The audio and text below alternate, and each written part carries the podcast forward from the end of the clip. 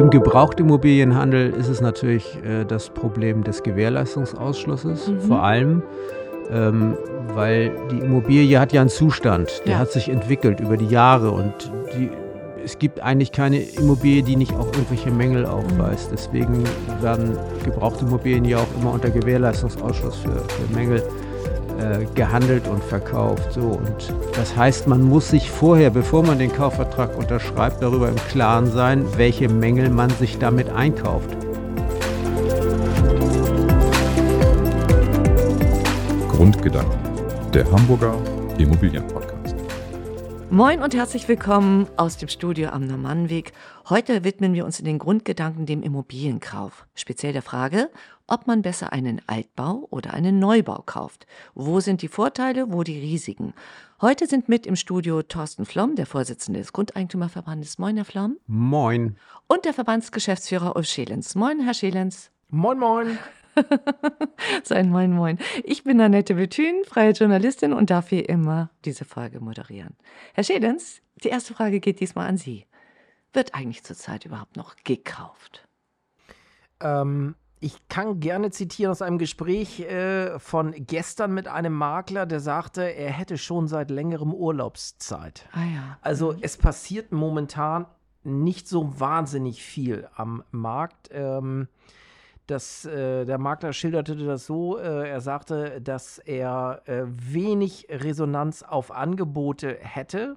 Ja. Und wenn er Resonanz auf Angebote hat, dann äh, geht das so in etwa mit dem Tenor, äh, dass der Kaufpreis doch um ein Drittel reduziert werden müsste, mhm. weil äh, der Kaufpreis viel zu hoch ist, der da aufgerufen worden ist. Das kann natürlich jetzt die Ursache haben, dass der Verkäufer von vornherein zu hoch rangegangen ist, weil er noch aus Zeiten äh, in, von Corona und davor ein bisschen verwöhnt ist ähm, oder eben, dass insgesamt jetzt die Tendenz eher dahingehend ist, erstmal einen Abschlag zu fordern ja. äh, seitens der Kaufinteressenten. Auf jeden Fall ist da deutlich weniger los am Markt, als es war. Dasselbe höre ich von den Notaren, mhm. die auch jetzt vermehrt Zeit haben mhm. und auch nicht mit Beurkundung so sehr beschäftigt sind. Die sind nicht mit Immobilienbeurkundung beschäftigt, sondern machen ein bisschen was anderes, ja. Herr, Herr, Herr Flom, schätzen Sie diese Entwicklung als gesund erstmal so ein? Ich meine, auch die Bundesbank hat ja immer gesagt, bis zu 30 Prozent sind die Immobilien überbewertet gewesen. Also ich glaube, dass wir solche Phasen immer mal wieder am Immobilienmarkt hatten und ähm, deswegen kommt das jetzt auch nicht so überraschend, dass es jetzt äh, wieder einmal so weit ist. Äh, ein bisschen Preisreduzierung schaden sicherlich nicht. Die Immobilienpreise waren extrem hoch. Wir mhm. haben ja vor kurzem noch gesagt, naja, wir haben möglicherweise den, den Hype, die absoluten Spitzenwerte von 2022 verloren und sind wieder auf dem Niveau von 2021. Äh, so, jetzt sind wir wahrscheinlich noch ein bisschen drunter. Damit kann die Branche grundsätzlich ja leben. Das, das Problem ist im, im Moment, dass die Verkäufer noch nicht so richtig auf, diese Preis, auf diesen Preisschwund reagieren möchten mhm. und auf der anderen Seite die Käufer, die Kaufinteressenten darauf warten, ob nicht die Immobilien noch günstiger ja. werden. Und das ist natürlich, um irgendwann mal ein Geschäft zu machen, sicherlich die schlechteste Situation, die man sich vorstellen kann. Das wird sich wieder geben. Mhm. Also da sind wir, Sie zuversichtlich. Wir sind aber ja immer noch auf einem recht hohen Niveau, das muss ja. man ja auch wirklich Eben. sagen. Da ja. äh, es ist ja nicht etwa so, dass man hier ähm, irgendwelche Immobilien verramscht, sondern äh, es ist immer noch so, dass die Preise noch immer auf einem recht hohen Niveau mhm. sind, auch wenn sie mhm. niedriger sind als beispielsweise 2022. Mhm. mhm. Herr, Schien, äh, Herr Flamm, nochmal die Frage an Sie äh, zurück. Ähm, hat man denn überhaupt in der aktuellen Situation eine Auswahl? Wir wollten uns ja der Frage widmen, was kauft man dann eher, Alt- oder Neubau? Wie sieht denn da das Verhältnis zurzeit aus? Haben Sie da irgendwelche Erkenntnisse? Was, was sagen Ihnen die Makler? Was ist zurzeit überhaupt am Markt zu bekommen? Also zu bekommen ist natürlich in erster Linie Immobilienbestand. Mhm. Neubauten gibt es ja gar nicht so viele und Neubauten werden vor allem äh, errichtet, um sie dann eben auch selber zu vermieten, sei es, dass die Saga das tut, sei es, dass die, äh, dass die Genossenschaften das tun, auch die privaten Wohnungsunternehmen bauen ja sehr viel auch für den Eigenbestand. Mhm.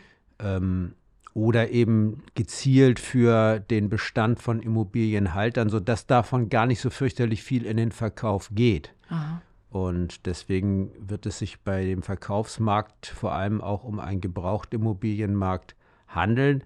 Ähm, so, und da muss man eben einfach sehen, wie gesagt, die, dieser Effekt, dass auf der einen Seite die Käufer darauf warten, dass es alles noch günstiger wird und die Verkäufer hoffen, dass es äh, eben nicht noch weiter runtergeht ähm, das ist eben im Moment das Problem, das generell den Markt beherrscht und deswegen äh, ist er halt im Moment sehr mau. Mhm. Herr Schilens, das heißt also, in dieser Folge müssten wir uns dann doch äh, primär dem Bereich Altbau widmen und sagen, was muss man da beachten, wenn man eine Altbauimmobilie kaufen möchte. Das können wir gerne machen. Wir können uns gleichwohl auch mit dem Neubau beschäftigen. Machen wir, aber ich finde das jetzt nochmal sehr spannend, die Aussage. Also ich, ich teile die, ich teile die, die Aussage, ähm, alleine wenn Sie überlegen, wir hatten in 2000 2022 äh, circa 9200 äh, fertiggestellte Wohnungen ähm, da, äh, und das ins Verhältnis setzen zu den äh, Verkäufen der Wohnungen, dann ist man schnell bei der äh, These in der Tat, dass Altbau überwiegend verkauft wird und gekauft wird am Markt und nicht der Neubau. Völlig richtig.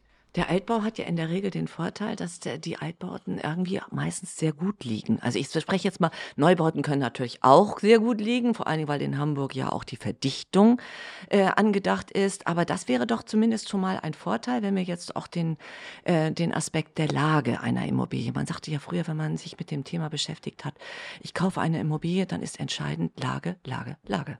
Ja, und die Lage in Hamburg ist immer die Lage in Hamburg erstmal. Ja. Und die Lage in Hamburg ist im Moment schon mal sehr viel besser als die Lage im Umland. Mhm. So, also von daher, äh, natürlich haben wir in Hamburg Lageunterschiede, klar, natürlich wäre jetzt erstmal so ein Punkt. Ja. Normale, früher hätte man immer gesagt, wenn du dir einen Altbau holst, dann liegt der wahrscheinlich zentrierter, zentraler gelegen als ein Neubau, der eher am Rande entsteht. Das war früher immer so eine Aussage, trifft aber wahrscheinlich für Hamburg auch schon nicht mehr zu. Doch, trifft nach wie vor zu, weil die großen Neubaugebiete immer äh, eher äh, in den weniger besiedelten Stadtrandlagen entstehen.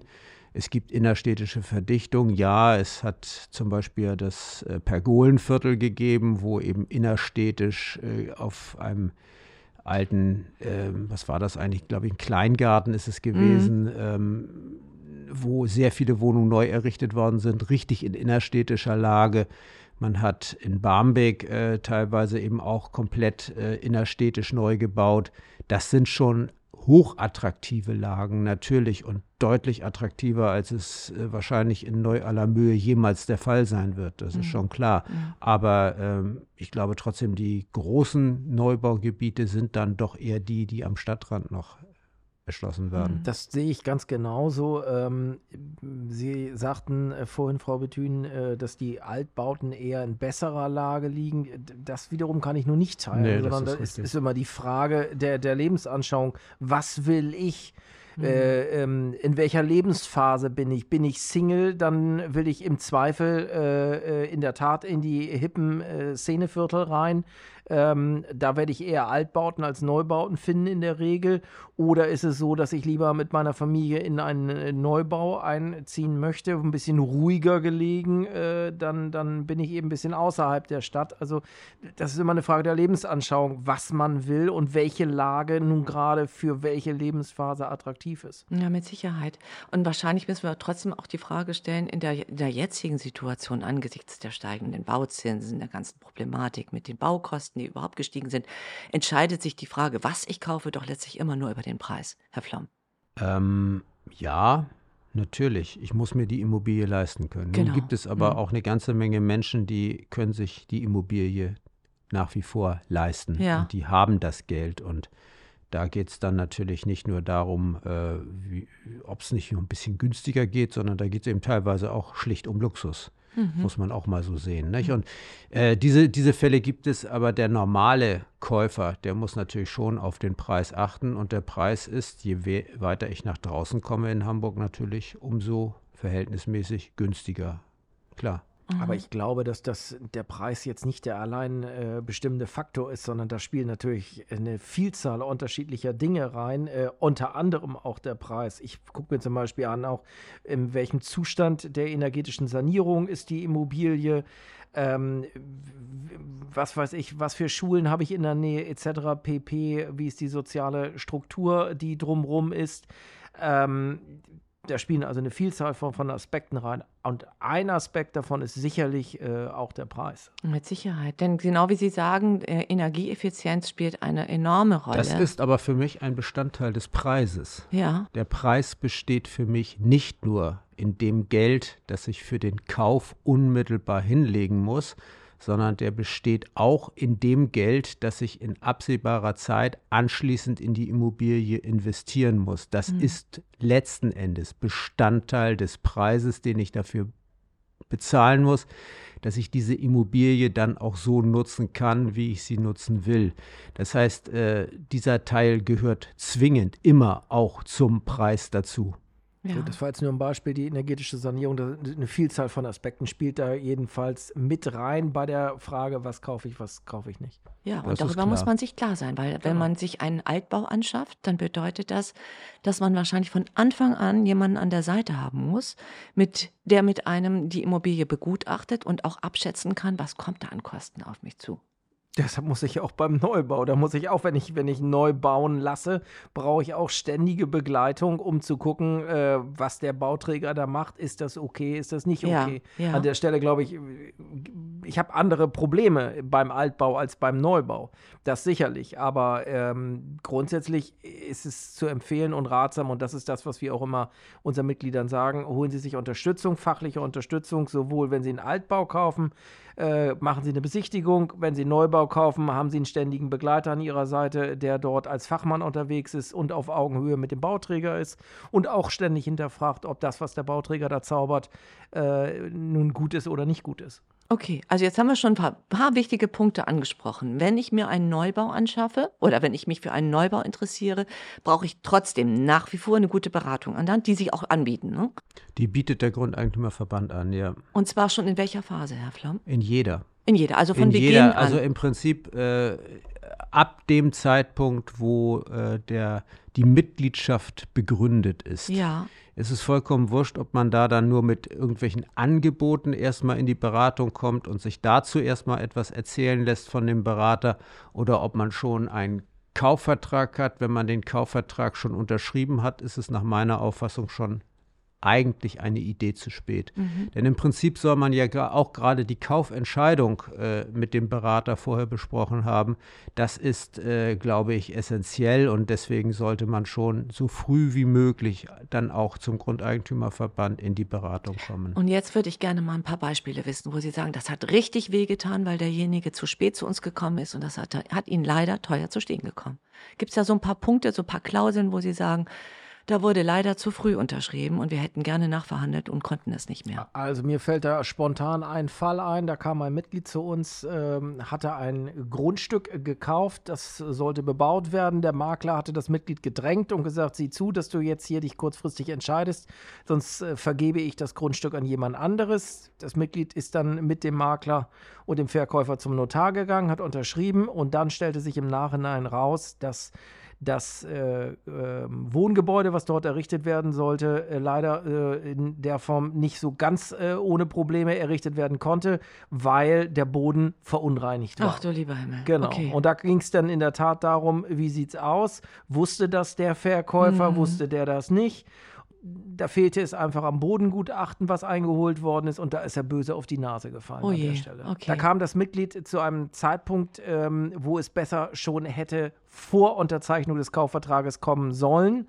Ähm, dann hätte man noch äh, das Ganze hinterfragen können und hätte sagen können, wie sieht es aus, liegt ein Bodengutachten vor, ähm, damit dann am Ende auch das realisiert werden kann, was das Mitglied vor Augen hatte. Also ein ganz wichtiger Punkt. Im Gebrauchtimmobilienhandel ist es natürlich äh, das Problem des Gewährleistungsausschlusses, mhm. vor allem, ähm, weil die Immobilie hat ja einen Zustand, der ja. hat sich entwickelt über die Jahre und die, es gibt eigentlich keine Immobilie, die nicht auch irgendwelche Mängel aufweist. Mhm. Deswegen werden gebrauchte Immobilien ja auch immer unter Gewährleistungsausschluss für, für Mängel äh, gehandelt und verkauft. So und das heißt, man muss sich vorher, bevor man den Kaufvertrag unterschreibt, darüber im Klaren sein, welche Mängel man sich damit einkauft.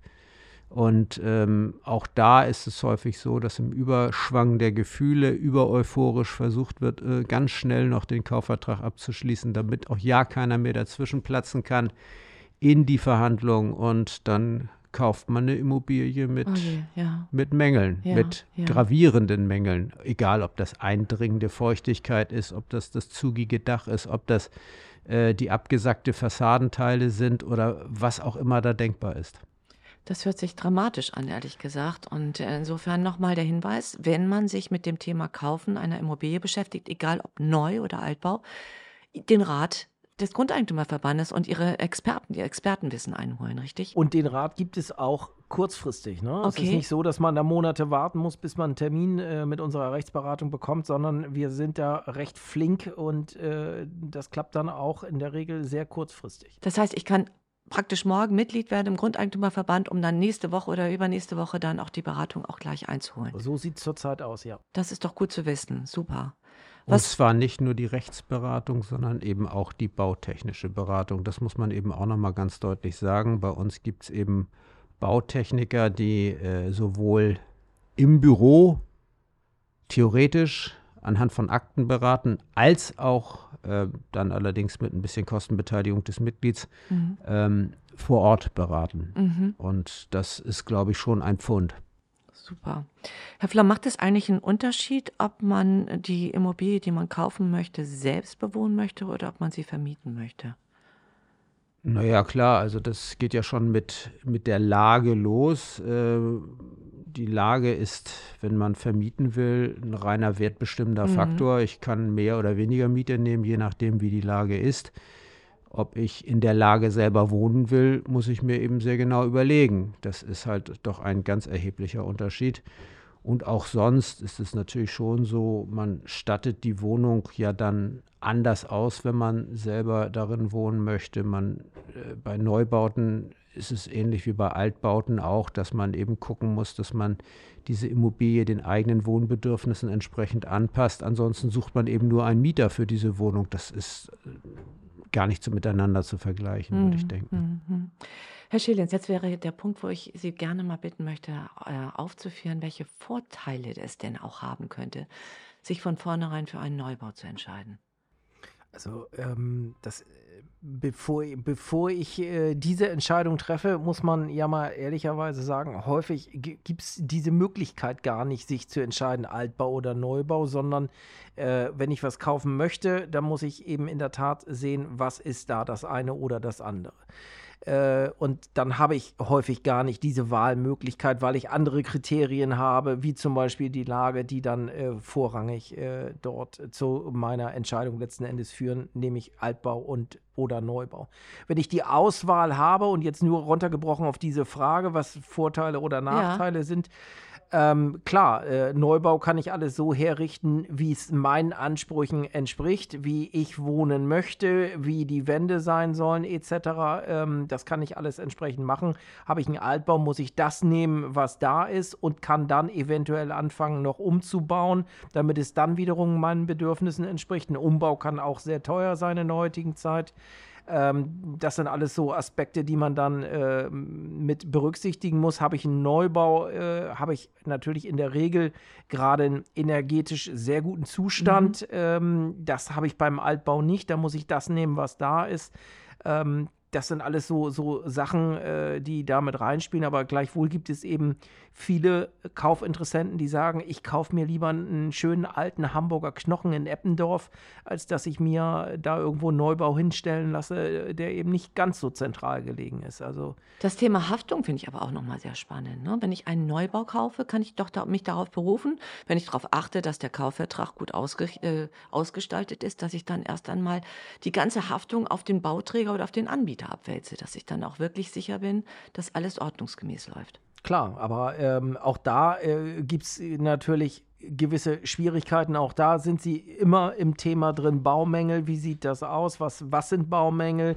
Ähm, wenn eine Abweichung von einer DIN-Norm da ist, ist das schon ein, ein äh, Baumangel oder nicht? Äh, das kann natürlich ganz schwierig sein. beim Altbau haben Sie ein ähnliche, ähnliches Thema, dass Sie natürlich auch vor Kaufvertragsabschluss einmal durchgehen und sich da angucken, wie sieht es aus, äh, wo sind da die neuralgischen Punkte in der Wohnung, beziehungsweise wenn es eine Eigentumswohnung ist, ähm, wie sieht es aus mit dem Gemeinschaftseigentum? Gibt es da einen Reparaturstau, der dann in Kürze auf mich zukommt? Also äh, es sind ähnliche Themen, mit denen ich mich zu beschäftigen habe, ähm, wenn es um die Frage geht, Mängel liegen welche vor, in welcher Form. Ähm, da stellt sich aus meiner Sicht rechtlich gesehen für beide Fallkonstellationen ähnliche Fragestellungen. Was ich nochmal wichtig finde, ist, dass äh, man mit dem Kauf einer Immobilie in Deutschland eigentlich schon fast eine Lebensentscheidung trifft. Mhm. Es ist in Deutschland offensichtlich üblich, wir sprachen gerade auch gestern noch mit unserer Stadtentwicklungssenatorin über dieses Thema kurz, ähm, es ist in Deutschland offensichtlich üblich, dass die Leute diese Immobilie, die sie einmal gekauft haben, bis zu ihrem Tode bewohnen. Ist das immer noch so? Das ist immer noch sehr weit verbreitet, mhm. ja. Es ist möglicherweise nicht mehr ganz so, aber doch im Wesentlichen ist es noch so. Das heißt, ähm, es wird dann nicht darauf geachtet, wie ist die Immobilie dann im Alter überhaupt nutzbar, mhm. beispielsweise. Mhm. mhm. Ähm, wie komme ich ins Schlafzimmer, wenn ich die Treppe nicht mehr gehen kann, beispielsweise. Das sind alles Dinge, die man in Deutschland, obwohl man sie eigentlich gerade in Deutschland berücksichtigen müsste, häufig nicht berücksichtigt. Da übersieht man sehr viel. Man plant für die junge Familie ja. Und plant dort eine Raumaufteilung und plant dort ein Nutzungskonzept für die junge Familie und denkt nicht daran, dass man danach, wenn die Kinder aus dem Haus sind, eine deutlich längere Zeit immer noch in diesem Haus wohnen wird, ja. voraussichtlich, auch wenn man dann alt und gebrechlich geworden ist. Und das ist etwas, was mir persönlich in auch in der Beratung und in der Entscheidungsfindung eigentlich deutlich zu kurz kommt. Ich weiß nicht, wie man darauf reagieren soll. Ob man dann tatsächlich äh, eher Häuser kaufen soll, die man dann auch altern, altengerecht umbauen kann, wo man möglicherweise eine Wohnung abtrennen kann, die man dann später vermieten kann. Ähm, all das ist ja etwas, was, was man machen kann. Oder ob man dann eben tatsächlich in höherem Alter schlicht den Umzug wieder einplant und sagt, ich verkleinere mich dann. Es gibt ja verschiedene Wege darauf zu reagieren. Auf jeden Fall äh, ist es eine Entscheidung, die nach meiner Auffassung beim Erwerb einer Immobilie häufig viel zu kurz kommt. Ja, nochmal wichtiger Hinweis. Ich finde, finde allerdings, das überrascht mich nicht, sondern wenn ich mir eine Immobilie kaufe, äh, dann stelle ich mir, also für die Eigennutzung jetzt kaufe, dann stelle ich mir natürlich für eine gewisse Weise vor, wie möchte ich äh, dort diese äh, Immobilie haben. Ähm, und da sind die Anforderungen, wenn ich eine Familie habe, andere, als wenn ich im Alter unterwegs bin. Ich gebe Ihnen aber insofern recht, dass man natürlich äh, den Switch hinbekommen muss. Wenn irgendwann dann die Kinder aus dem Haus sind und man in eine äh, Lebensphase kommt, wo man dann nur noch zu zweit diese Immobilie äh, weiter äh, bewohnt, da muss man sich dann in der Tat äh, die Frage stellen, baue ich jetzt um, barrierearm, barrierefrei, ähm, oder ziehe ich möglicherweise aus und ziehe woanders ein. Und das kriegen viele nicht hin und das ist in der Tat etwas, äh, was dann zu Komplikationen und Schwierigkeiten führt. Aber dass man generell, wenn man sich eine Immobilie kauft, eine gewisse Lebensphase, äh, die man durchlebt, äh, die Immobilie so herrichtet, äh, wie sie in dieser Lebensphase passt, das, das finde ich normal und, und überrascht mich an der Stelle. Nö, das überrascht mich auch nicht. Aber man denkt eben an die nächsten Lebensphasen nach meiner Auffassung zu wenig. Und das ist etwas, was sich dann später auch rächt. Denn natürlich ist jemand, der dann äh, Ende 70 ist und wo erste Gebrechen sich einstellen, äh, häufig dann nicht mehr bereit, die Wohnung oder das Haus dann noch altengerecht umzubauen mhm. und herzurichten, mhm. weil er nämlich dann keine Handwerker im Haus mehr haben möchte und weil er eigentlich nur seine Ruhe haben möchte ja. oder sie. Ja. Und äh, genau dann treten diese Probleme alle auf, die man durch rechtzeitiges, sinnvolles Planen dann möglicherweise hätte vermeiden können. Ja, welches Thema greifen wir denn jetzt nochmal auf zum Thema Kauf einer Immobilie? Ich frage mich ja immer, wer kann sich überhaupt in der jetzigen Situation, wer bekommt überhaupt noch zurzeit einen Kredit? Gibt es da einen Unterschied? Haben Sie da irgendwie Erkenntnisse, dass die Banken da auch einen Unterschied machen? Handelt es sich um einen Neubau oder einen Altbau? Also es gibt ja auch die Finanzierungsmöglichkeiten über die Investitions- und Förderbank. Äh, wenn man dort äh, einen Antrag stellt äh, und förderberechtigt ist, dann wird man ja auch dort ein bisschen unterstützt. Aber ansonsten ist natürlich das Problem, man braucht eine im Zweifel braucht man eine Geschäftsbank und die Geschäftsbanken sind sehr zurückhaltend geworden bei der Vergabe von Krediten. Das hört man immer wieder. Jemand, der die 60 überschritten hat, teilweise schon jemand, der die 50 überschritten hat, bekommt keine nennenswerten Kredite mehr, es sei denn, er hat eben die Kinder, die er dann als spätere Rückzahlungsverpflichtete dann gleich mit aufnimmt als Darlehensnehmer. Das ist alles ausgesprochen unerfreulich geworden. Und Gut, nun kaufe ich in der Regel auch nicht mit 60 eine Immobilie, oder? Ähm, nee, ja, mit 50 möglicherweise ja, dann doch. Wird, und ähm, es ist eben einfach, und vor allem, wenn wir mehr Flexibilität wollen. Richtig, das stimmt natürlich. Ähm, mhm. Gerade im Alter, dann müssen wir auch äh, die Möglichkeiten dafür schaffen, dass man dann eben mit 60 auch nochmal eine neue Immobilie kaufen kann.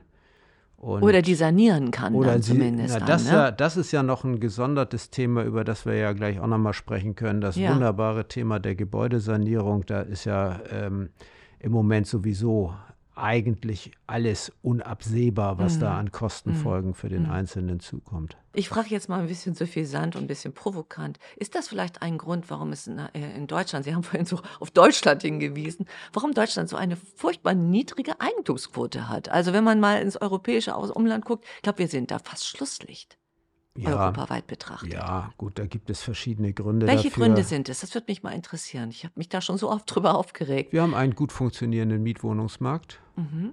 Die Mieten sind im Vergleich zum Ausland, glaube ich, immer noch relativ niedrig. Aha. Und ähm, das heißt letzten Endes, dass man sich das dreimal überlegt, ob man das Geld dann in eine Immobilie investiert oder ob man eben einfach weiter zur Miete wohnt. Aber Herr Schilens, heißt das nicht immer, die eigene Immobilie ist die beste Altersvorsorge? Und das drängt ja. sich doch auch ja. immer mehr und mehr auf das Thema. Genau, klar. Also man, man, also ob nun die, die eigene Immobilie die beste Altersvorsorge ist, äh, ob das noch so gilt, dieser Satz, äh, das kann man sich ja auch getrost Stimmt, fragen das vor dem Hintergrund, was, was da äh, so alles in den Pipelines ist und was da noch auf uns zukommt. Ähm, aber ähm, grundsätzlich war das mal so und ähm, da ist sicherlich auch, auch äh, ein Stück weit äh, was dran, aber äh, es, es ist und bleibt eben ein Problem, dass man mittlerweile eben auch mit, mit weiteren erheblichen Kosten auch zu rechnen hat, um die Immobilie fit für die Zukunft zu machen. Was ja was den Klimaschutz angeht, auch sicherlich gut und richtig ist. Mhm. Herr Flamm, ich möchte Sie noch die Frage, Ihnen noch die Frage stellen, wenn ich mir eine Immobilie kaufe, wie weit ist es dann nochmal entscheidend, ob diese Immobilie eventuell schon vermietet ist und ich sie dann praktisch zwecks Anlage vermietet weiter nutzen möchte, also als Anleger. Frage verstanden. Also die Wo man kauft eine Wohnung, die allerdings schon vermietet ist. Ja, dann wird sie weiter vermietet. Ja, okay. Das ist ja unspektakulär. Es gibt ja auch viele Menschen, die das genauso machen. Die kaufen Immobilien als Anlageobjekte ist die dann doch günstiger? Die, die Üblicherweise sind die Kaufpreise für vermietete Immobilien günstiger, mhm. ja, weil ähm, natürlich ähm, der Markt für solche klassischen Selbstnutzerimmobilien wie Eigentumswohnungen und äh, Einfamilienhäuser eigentlich immer eher den, den Kaufpreis für den Selbstnutzer kennt und äh, dieser Kaufpreis ist eigentlich dann immer der höhere. Mhm. Äh, wer diese Wohnung nicht selber nutzen will, sondern sie vermietet, äh, errechnet ja nach dem Ertragswert dann entsprechend einen, einen Wert anhand des Mietertrages und diese Preise sind üblicherweise niedriger, ja. Wichtig ist aber nur, wenn man eine Immobilie als Kapitalanlage kauft beispielsweise, ähm, äh, die vermietet ist, dann muss ich mir den Mietvertrag genau mhm. angucken mhm. von, dieser, von diesem vermieteten Objekt, um eben rauszukriegen, ähm, wie sieht es denn aus, was passiert mit den Schönheitsreparaturen am Ende des Mietverhältnisses, wer muss die erledigen, wie sieht es aus mit Nebenkosten, kann ich äh, ähm, bei beispielsweise galoppierenden Energiepreisen das umlegen auf den Mieter. Ähm, wie sieht es aus, äh, wenn ich da selber dann die Wohnung nutzen will mit Eigenbedarf? Gibt es da irgendwelche Einschränkungen und Klauseln? Wie sieht es aus mit etwaigen Mieterhöhungen?